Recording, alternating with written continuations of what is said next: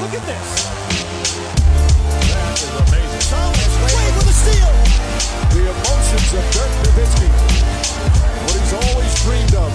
Hoping to have another chance after the bitter loss in 2006. Watch this play.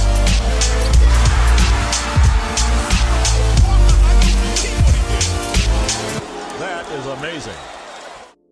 Hallo und willkommen zu Gutnext, dem deutschen Basketball-Podcast im Internet. Mein Name ist André Vogt und ich begrüße euch zur neuen Folge unseres kleinen, aber feinen Basketball-Hörspiels. Heute mit der Rapid Reaction vom 13. August 2020. Das ist die Rapid Reaction Nummer 8 und die wird präsentiert von all denjenigen, die bisher und vor allem auch in der letzten Woche wieder Planet Basketball 1 und 2 bestellt haben. Wie gesagt, die größten NBA-Geschichten aller Zeiten, die größten Spiele aller Zeiten. Unsere Lieblinge, wer so wir, ja, Jan Hieronymi und ich, wir beide haben die Bücher geschrieben. Kennt ihr vielleicht noch Jan von den Last Dance ähm, Podcasts während ja, des Lockdowns. Auch zwei große Kapitel, Oral History, Basketball in Deutschland, die Nowitzki-Jahre von Dirk, von Stefan Beek, von Hendrik Rödel, so viele Leute, ich weiß gar nicht, wie wir alles gefragt haben. Alles damit drin, kostet jeweils 20 Euro. Würde mich freuen, wenn ihr es auf planetbasketball.de bestellt. Kommen wir in die Gegenwart und da neigen sich die Platzierungsspiele in der NBA Bubble zu Orlando so langsam, aber sicher dem Ende entgegen. Heute Nacht gibt's noch Spiele. Dann morgen auch noch, aber morgen geht's, wenn wir ehrlich sind, um nicht mehr wirklich irgendwas, denn die Playoff-Paarungen stehen äh, so gut wie fest, aber dazu später mehr. Jemand, der fehlen wird, vielleicht sogar in den Playoffs, ist Russell Westbrook. Der hat sich eine Quadrizeps-Zerrung, Quadrizeps kennt ihr vielleicht, Oberschenkelmuskel oben drauf der Vorderseite. Ähm, den hat sich gezerrt. Es gab so eine Bildgebung, die war nicht ganz so schön. Man wartet jetzt ein bisschen ab, ne? reicht die Ruhe aus, die er dann hat, bis die erste Playoff-Runde beginnt oder braucht er ein bisschen mehr Ruhe. Wäre natürlich verheerend, wenn er mehr Ruhe brauchen würde. Wir erinnern uns, James Harden ist natürlich jemand, der letztes Jahr in den Playoffs öfter mal, ich will nicht sagen, hat underperformt, aber in dem so ein bisschen, ne, aber der Sprit ausging, weil er so viel ackern musste. Die erste Runde gegen Oklahoma City, da kommen wir ja noch zu, steht fest. Ähm, das wäre natürlich äh, bitter, wenn er nicht dabei wäre. Auch natürlich, glaube ich, weil er selber gerne gegen Oklahoma City in den Playoffs spielen würde. Das wäre eine Situation, die wir beobachten müssen.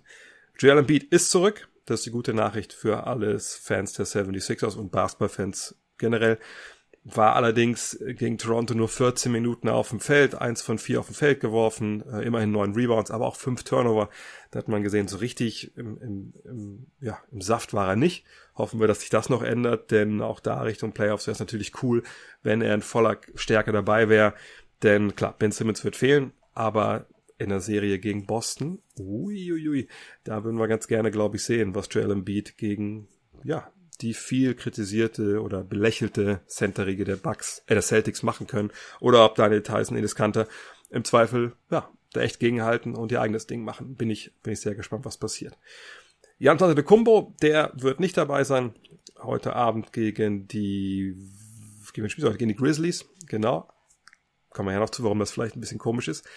Er wurde gesperrt nach seinem Kopfstoß gegen Moritz Wagner für eine Partie. Ich hatte das ja gestern schon angesprochen. Das ist so das Strafmaß, was die NBA bei solchen Geschichten verteilt. Ich habe gesehen, dass gerade auf sozialen Medien viele von euch damit nicht ganz einverstanden waren. Ich glaube, das war auch nicht unbedingt die deutsche Brille, die das da beeinflusst hat, sondern mehr so, ja, die Wucht wahrscheinlich mit der Janis da gestoßen hat. Aber ich denke, es ist okay. Zum einen, wie gesagt, ist es die normale Strafe, ja, außer man ist Dennis Rodman und ja, headbuttet halt einen Schiri, dann wird es ein bisschen anders. Und vor allem auch Wiederholungstäter ist. Janis vorher nicht wirklich auffällig geworden mit, mit derlei Tätlichkeiten. Von daher denke ich, ist ein Spiel auch vollkommen okay. Und an alle Verschwörungsideologen da draußen, nein, das hat nichts damit zu tun, dass die NBA die Bugs im Finale sehen will, etc. pp. Die West Playoffs stehen bis auf Platz 1, äh, bis auf die Serie Platz 1 gegen Platz 8 fest. Und äh, natürlich wird es heute dann richtig heiß heute Nacht, denn heute Nacht entscheidet sich, wer im Endeffekt auf Platz 8 und 9 landet. Warum ist das wichtig? Ihr habt mitbekommen, Platz 8 und Platz 9, da wird es ein Play-in-Game, eine Play-in-Serie geben. Ich erkläre mal kurz das Format. Platz 8 spielt gegen Platz 9. Gewinnt Platz 8 das erste Spiel, dann war's das. Dann ist Platz 8 in der Serie gegen die Lakers. Gewinnt Platz 9 das erste Spiel, gibt's noch ein zweites Spiel und das ist dann Do or Die. Der Gewinner zieht dann in die Playoffs ein.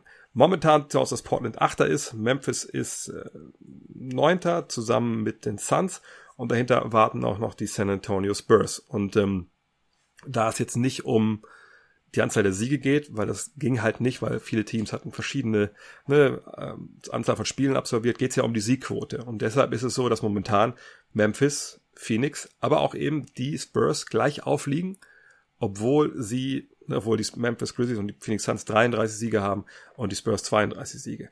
Und alle sind nur ein halbes Spiel hinter den Portland Trailblazers, die haben 34 Siege. Und jetzt kommt es halt zu einem Szenario, das wirklich, wow, heute Nacht geht's wirklich äh, um alles. Und zwar ähm, ist es so, dass Portland, die werden Achter, wenn sie gewinnen, oder die Grizzlies, Suns und Spurs verlieren alle.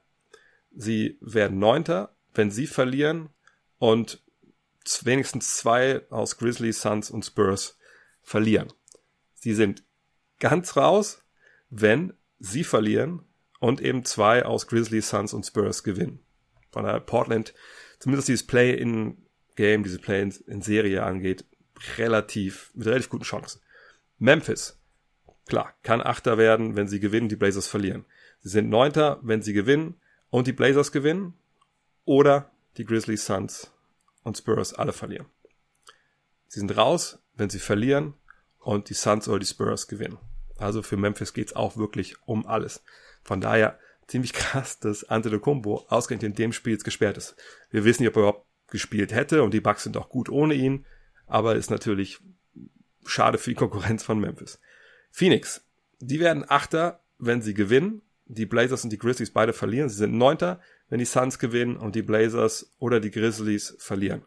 Sie sind raus, wenn sie selber verlieren.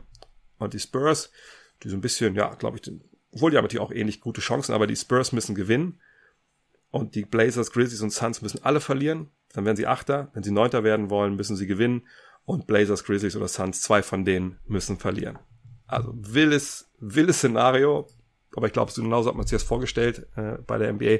Problem ist halt so ein bisschen, ja, äh, wir wissen nicht genau, wie diese Spiele heute Abend, wir kommen gleich auf den Spielplan, ähm, wie hochwertig die, die sein werden. Das ist natürlich äh, eine Problematik.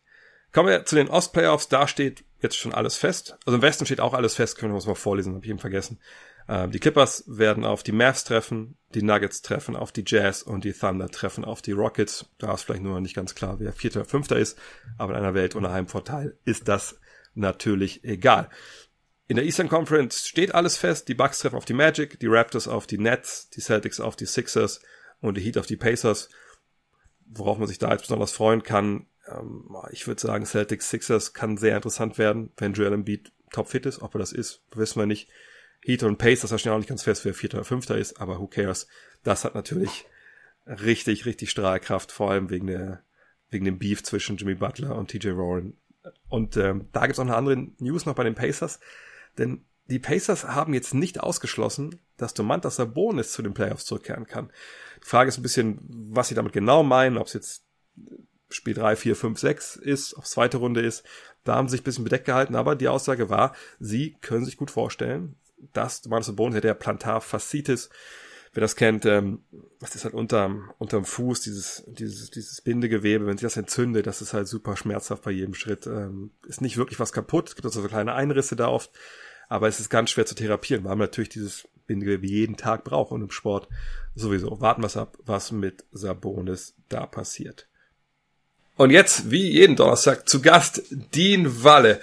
Dean, ähm, eigentlich denke ich, geht's uns beiden gleich. Wir freuen uns auf die Playoffs. Wir hoffen, dass wir jetzt richtig guten Basketball sehen und nicht mehr Load Management jeden Abend. Aber in all diese Freude auf die Postseason 2020 hat sich dann eine Audionachricht gemischt, die du mir gestern geschickt hast, äh, die mir so ein bisschen Freude genommen hat. Kannst du nochmal für die Hörer wiederholen, was du mir gestern erzählt hast? Ja, also wie du weißt, habe ich ja auch äh, als äh, Spielerberater äh, einige Erfahrung und äh, arbeite ja auch seit Jahren schon mit amerikanischen Agenturen da zusammen und ähm, da macht sich gerade äh, große Nervosität und Unruhe bereit. Ähm, aufgrund der Tatsache, dass ähm, wir wohl davon ausgehen müssen, dass direkt nach Saisonende äh, im nächsten Monat, also so um den 1. Oktober rum, es wahrscheinlich äh, dazu kommen wird, dass die Besitzer der Vereine aus dem CBA-Vertrag aussteigen werden und quasi diesen Vertrag neu verhandeln werden mit der Spielerunion. Das große Problem dabei ist, dass die Vereine gerade so viel Geld verlieren, dass sie kein Interesse daran haben, diese Summen weiter zu bezahlen und ähm, die Spieler äh, dementsprechend natürlich auf viel Geld verzichten sollen, was sie bestimmt nicht ohne weiteres einfach machen möchten. Zudem ist die Gefahr mit dem äh, TV-Vertrag, man weiß ja jetzt gar nicht, ähm, wie die nächste Saison genau ablaufen soll. Es gibt da Gerüchte, dass man vielleicht in zwei Bubbles, in einer Ostküsten- und einer Westküsten-Bubble halt vielleicht Spiele ausführen kann. Dass es so ähnlich läuft wie jetzt, aber logischerweise hat man natürlich keine Personen mehr, die in die, keine Zuschauer mehr, die in die Hallen strömen, wo dem Verein, also so einer Mannschaft wie den Lakers, zwischen zwei und vier Millionen Dollar pro Heimspiel verloren gehen. Und all das wollen die Besitzer natürlich auffangen, indem sie mit den Spielern neu verhandeln. Also ich glaube, es wird eine sehr, sehr äh, schwierige Situation. Man kann sich vielleicht vorstellen, dass es noch eine Saison gibt aufgrund des Fernsehvertrages, aber äh, die Vorzeichen werden sich extrem verändern. Ja, es gibt ja auch so, so ein paar, ähm, ich, ich will nicht sagen, dass es so, so, so geheim, geheime Infos sind, aber es gab ja in der Vergangenheit auch so ein paar Audiotapes, die wohl aufgetaucht sind oder die ESPN bekommen hat von Adam Silver, von so Calls mit den Besitzern, wo er davon gesprochen hat, ja gut, 40 Prozent unserer Einnahmen kommen eben äh, vom Gate, wie Amerikaner das nennen, also von den, den Heimspielen, ne, das Geld, was da eingenommen wird. Fernsehvertrag da gibt's ja diese, diese Grenze 70, Heim, 70 Spiele muss eigentlich ein ähm, lokaler Anbieter, es gibt ja mal zwei, müssen wir mal erklären, es gibt mal dann die nationalen TV-Anbieter, die kennen wir alle, TNT, ESPN, wie sie alle heißen, ABC. Und dann gibt's ja die lokalen, die nur in ihrem Markt, also in Chicago zum Beispiel ist dann, das ist dann, keine Ahnung, WGN oder so, was die strahlen dann nur lokal aus und die zahlen natürlich auch gutes Geld dafür, dass sie ja die Spiele übertragen dürfen. Und ich glaube, das ist nicht das Riesenproblem, denn solange man nächstes Jahr halbwegs auf die Spiele kommt, die 70 Spiele, dann ist das okay. Dieses Jahr ist, glaube ich, nicht ganz okay, weil einige Teams eben nicht geschafft haben, auf 70 Spiele zu kommen, namentlich die, die nicht in der Bubble mit dabei waren. Und ähm, ich, ich bin echt gespannt, was daraus jetzt wird, denn ich glaube, klar, Solidarität ist schon irgendwie zu erwarten, weil es natürlich eine Problematik ist, die dafür kann ja keiner was, dass es so läuft, wie es bisher gelaufen ist, halt in den USA mit, äh, mit Covid. Vielleicht kann Trump was dafür, aber der ist nun mal nicht Teil der NBA.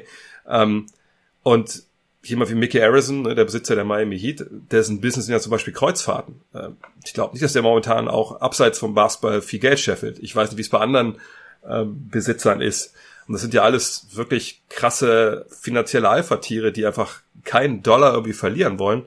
Und ich hoffe wirklich, dass es dann, wenn es dazu kommt, dass sie das CBA kündigen und es dann noch vielleicht so ein Mini-Lockout gibt erstmal, dass dann wirklich auch ne, in Good Faith verhandelt wird, wie Amerikaner das nennen, dass man eben jetzt nicht auf Seiten der Besitzer denkt, oh, jetzt ziehen wir die äh, Spieler über den Tisch, weil die kriegen eh so viel Geld, weil dann, glaube ich, stehen uns da ganz, ganz schwierige Verhandlungen und vielleicht sogar ein längerer Lockout ins Haus. Ja, wir müssen ja auch mal über die, äh, es wird sich alles nach hinten verschieben, so oder so. Die Saison sollte ja im Dezember erst anfangen. Free Agency fängt logischerweise äh, natürlich viel später an. Die Draft, alles. Ähm, aber du musst es jetzt mal aus Sicht eines äh, Agenten sehen äh, Agenturen haben jetzt alles erstmal auf Null zurückgefahren, weil du überhaupt nicht mit irgendjemandem verhandeln kannst oder irgendwas machen kannst. Du weißt überhaupt nicht, wie die Zukunft sein wird. Ähm, äh, es wurde sowieso schon vorher darüber diskutiert, ob man vielleicht erstmal nur Einjahresverträge jetzt fürs nächste Jahr macht. Und jetzt weiß man überhaupt nicht mehr, was passieren wird in der nächsten Zeit. Also es ist äh, eine unglaubliche Ungewissheit. Und es geht ja um also wenn wir das mal hochrechnen, es geht ja nicht um 100 Millionen oder 500 Millionen, es geht ja um mehrere Milliarden, über die wir jetzt gerade reden, die äh, Spieler und Vereine dann jetzt äh, verlieren werden durch diese ganze Situation. Und ähm, klar, da sind die Besitzer sozusagen am längeren Hebel, die sagen, wir zahlen jetzt einfach nicht mehr und wir haben diese Option in dem Vertrag. Wenn wir nicht genug Geld haben, was reinkommt, dann können wir halt aus unserem Vertrag aussteigen. Und jetzt ist natürlich die Frage, wie sehr sind die Spieler bereit, da von sich aus einen Kompromiss einzugehen bei Verträgen, die vorher schon eigentlich garantiert waren. Ähm, du hast äh, ja auch schon mal was angesprochen, haben wir darüber geredet, über das Spieler jetzt schon Geld in Escrow-Accounts packen, also praktisch Hinterlegungen machen oder Gehälter hinterlegt werden, die vielleicht später noch ausgezahlt werden oder eben nicht. Das sind halt Kompromisse, die die Spieler gerade machen müssen. Aber wir wissen halt tatsächlich überhaupt gar nicht, wo die Reise hingeht. Einige, einige Agenturen sagen, es wird gar keine nächste Saison geben. Das ist eine sehr hm. große Wahrscheinlichkeit. Andere Agenturen sagen, das ist totaler Quatsch. Dadurch, dass der Fernsehvertrag da ist, werden die einen Weg finden, genug Spiele stattfinden zu lassen. Die Besitzer werden Geld verdienen durch die eben angesprochenen Punkte. Aber am Ende des Tages dieser, sind diese Fernsehverträge so enorm wichtig, äh, dass sie dafür einen Weg finden werden, ähm, sich da irgendwo in der Mitte zu treffen, dass gespielt wird, denn sonst, sonst verdient niemand irgendwas. Ja, ich meine, das Ding ist, du hast die Bubbles angesprochen. Also es gibt ja verschiedenste äh, Pläne, die jetzt äh, so ein bisschen ne, überlegt werden. Klar ist, du kannst nicht 82 Spiele nach Orlando oder nach Las Vegas und in der Bubble spielen. Das geht einfach nicht. Du kannst nicht über Monate die Leute rausnehmen äh, aus, aus ihren Privatleben, äh, aus ihren Familien und, und erwarten, dass es irgendwie funktioniert. Es gibt auch Modelle, wo diskutiert wird, dass zum Beispiel in den verschiedenen Divisionen, die wir haben, in sechs Divisionen, dass man einfach zum Beispiel so sechs kleinere Bubbles gibt, wo man einfach erstmal alle Spiele innerhalb der Division abfeiert, dass man dann vielleicht mal eine, eine Zeit lang Pause hat, vielleicht, vielleicht spielt zwei Monate, dann ein Monat ist Pause, dann spielt man ähm, vielleicht in sagt Ost-West-Bubbles dann gegen andere Teams. Ich, das ist, glaube ich, gar nicht so sehr das Problem. Das Problem ist einfach, selbst wenn du spielen kannst, und davon gehe ich aus, du kriegst halt kein Geld rein, wenn die Leute nicht in die Hallen dürfen. Und, und das kann die NBA ja in dem Sinne auch nicht beeinflussen. Es geht ja dann wirklich darum, hat man äh, natürlich im besten Fall einen Impfstoff bis dahin, dass wirklich ein großer Teil der Bevölkerung geimpft ist, dass man da Sicherheit gehen kann, man kann große Events wieder stattfinden lassen. In den USA ist das Problem auch natürlich ähnlich wie in Deutschland. Du hast da 50 Bundesstaaten, sagen wir es mal einfach gesagt, und jeder hat eine andere Regelung. Und es gibt Bundesstaaten, da grassiert momentan Covid-19. Es gibt Bundesstaaten, da, da ist es relativ locker. So, es gibt Bundesstaaten, die erlauben mehr. Stichwort Florida, die erlauben ja quasi alles. Und da gibt es Bundesstaaten, die, die erlauben nichts. Zum Beispiel New York. Und ich bin echt super gespannt, wie sich das lösen will. Denn ich meine, eigentlich ist ja auch klar, ne? die, die, die Verträge, die geschlossen wurden, zum einen das zwischen äh, Liga und, und Gewerkschaft, aber natürlich auch zwischen jedem einzelnen Spieler. Natürlich reden wir da vor allem von den Jungs, die halt viel Geld verdienen und den Besitzern. Die wurden natürlich nicht äh, unter den Bedingungen geschlossen, die wir jetzt haben oder jetzt demnächst haben, dass eben das ganze Geld nicht reinkommt. Also muss natürlich schon sagen, auf der einen Seite, die Spieler sind überbezahlt. Oder kriegen zu viel Geld, weil eigentlich wird ja jedes, also in jedem CBA steht ja momentan drin, dass äh, ne, das Geld geteilt wird, was reinkommt. Ein Hälfte dann die Spieler, eine Hälfte dann die Besitzer. Aber wenn das immer kleiner wird und du hast eben Geld rausgehauen Jahre vorher unter anderen Bedingungen und die Verträge laufen noch, ist, ich kann die Besitzer verstehen, dass sie sagen, ey, wir, wir, wir gehen hier bankrott oder wir, wir machen einfach dicke Miese. Allerdings weiß ich auch nicht, ob dann wirklich die Spieler auf das Geld verzichten sollten oder ob es nicht wirklich eine kreative Lösung gibt, wie du schon angesprochen hast, diese Escrow ähm, Treuhandkonten, dass man das Geld erstmal da drauf packt und dann halt schaut, wie es vielleicht in, in zwei, drei Jahren aussieht, dass man das Geld vielleicht dann wieder rausholen kann. Ja, ich meine, als Besitzer musst du ja auch überlegen, wir haben ja alle mitgekriegt, wie die äh, Werte der Franchises sich in den letzten äh, Jahren entwickelt haben. Also, dass da äh, die Clippers oder die Rockets und sowas für über zwei Milliarden verkauft wurden, die sind ja explosionsartig nach oben geschossen. Solch, selbst solche Franchises wie Charlotte.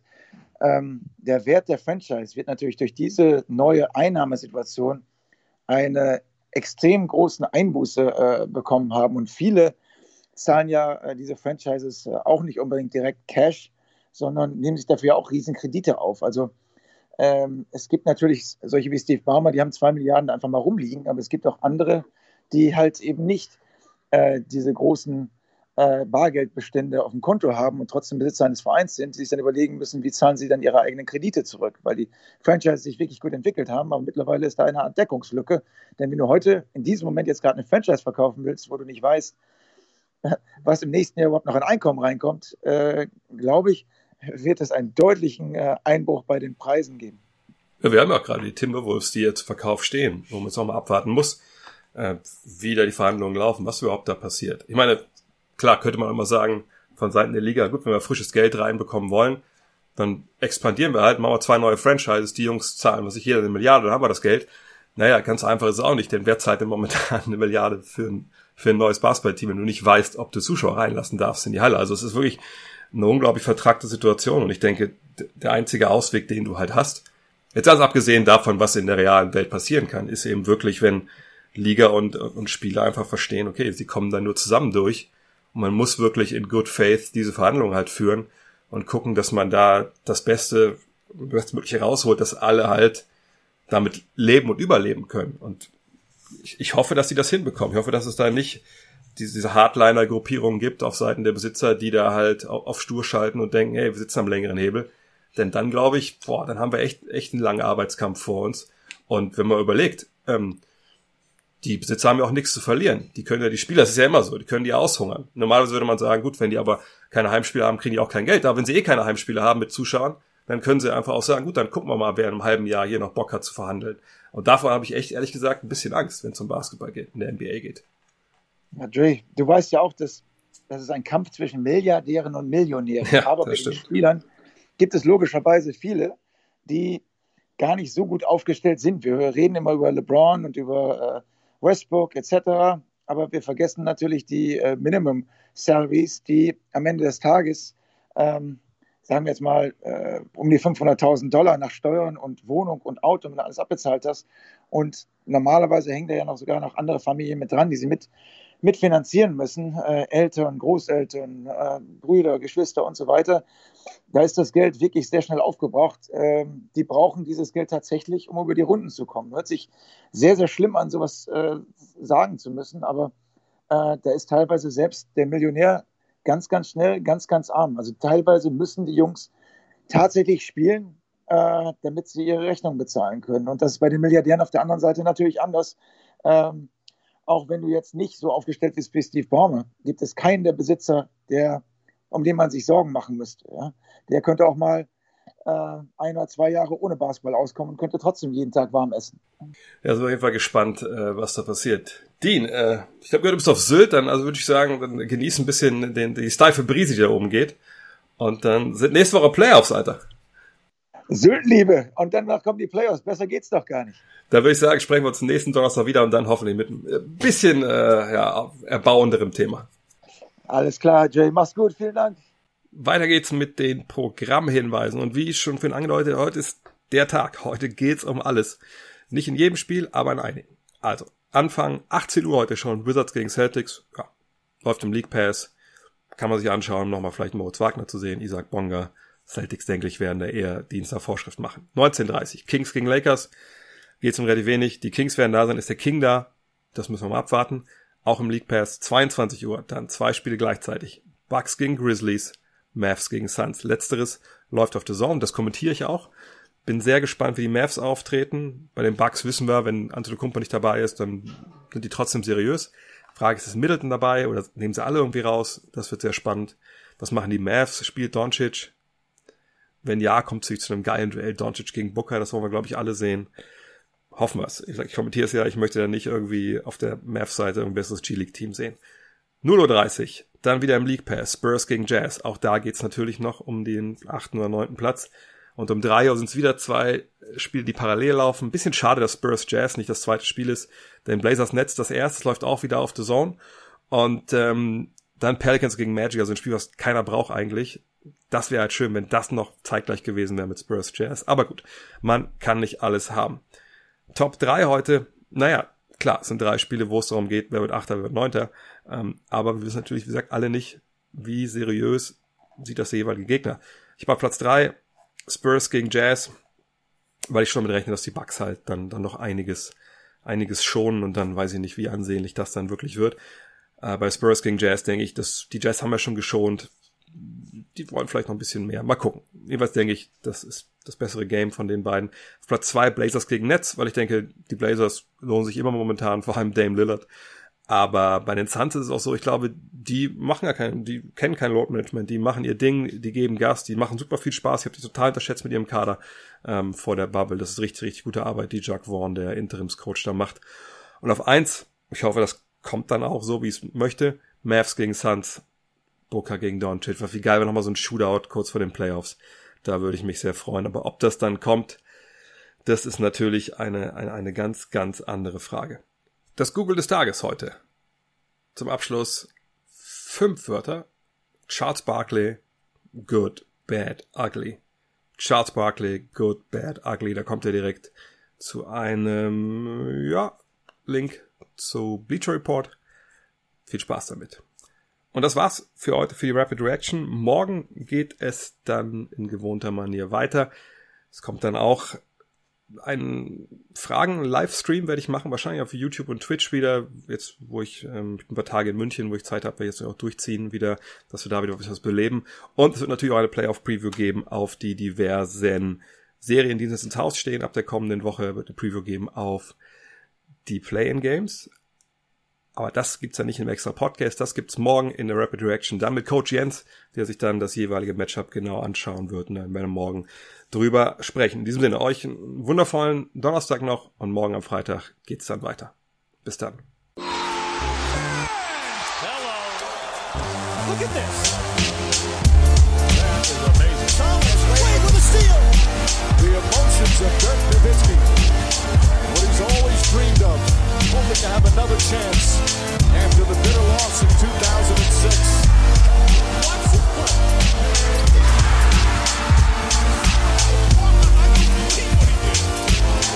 That is amazing.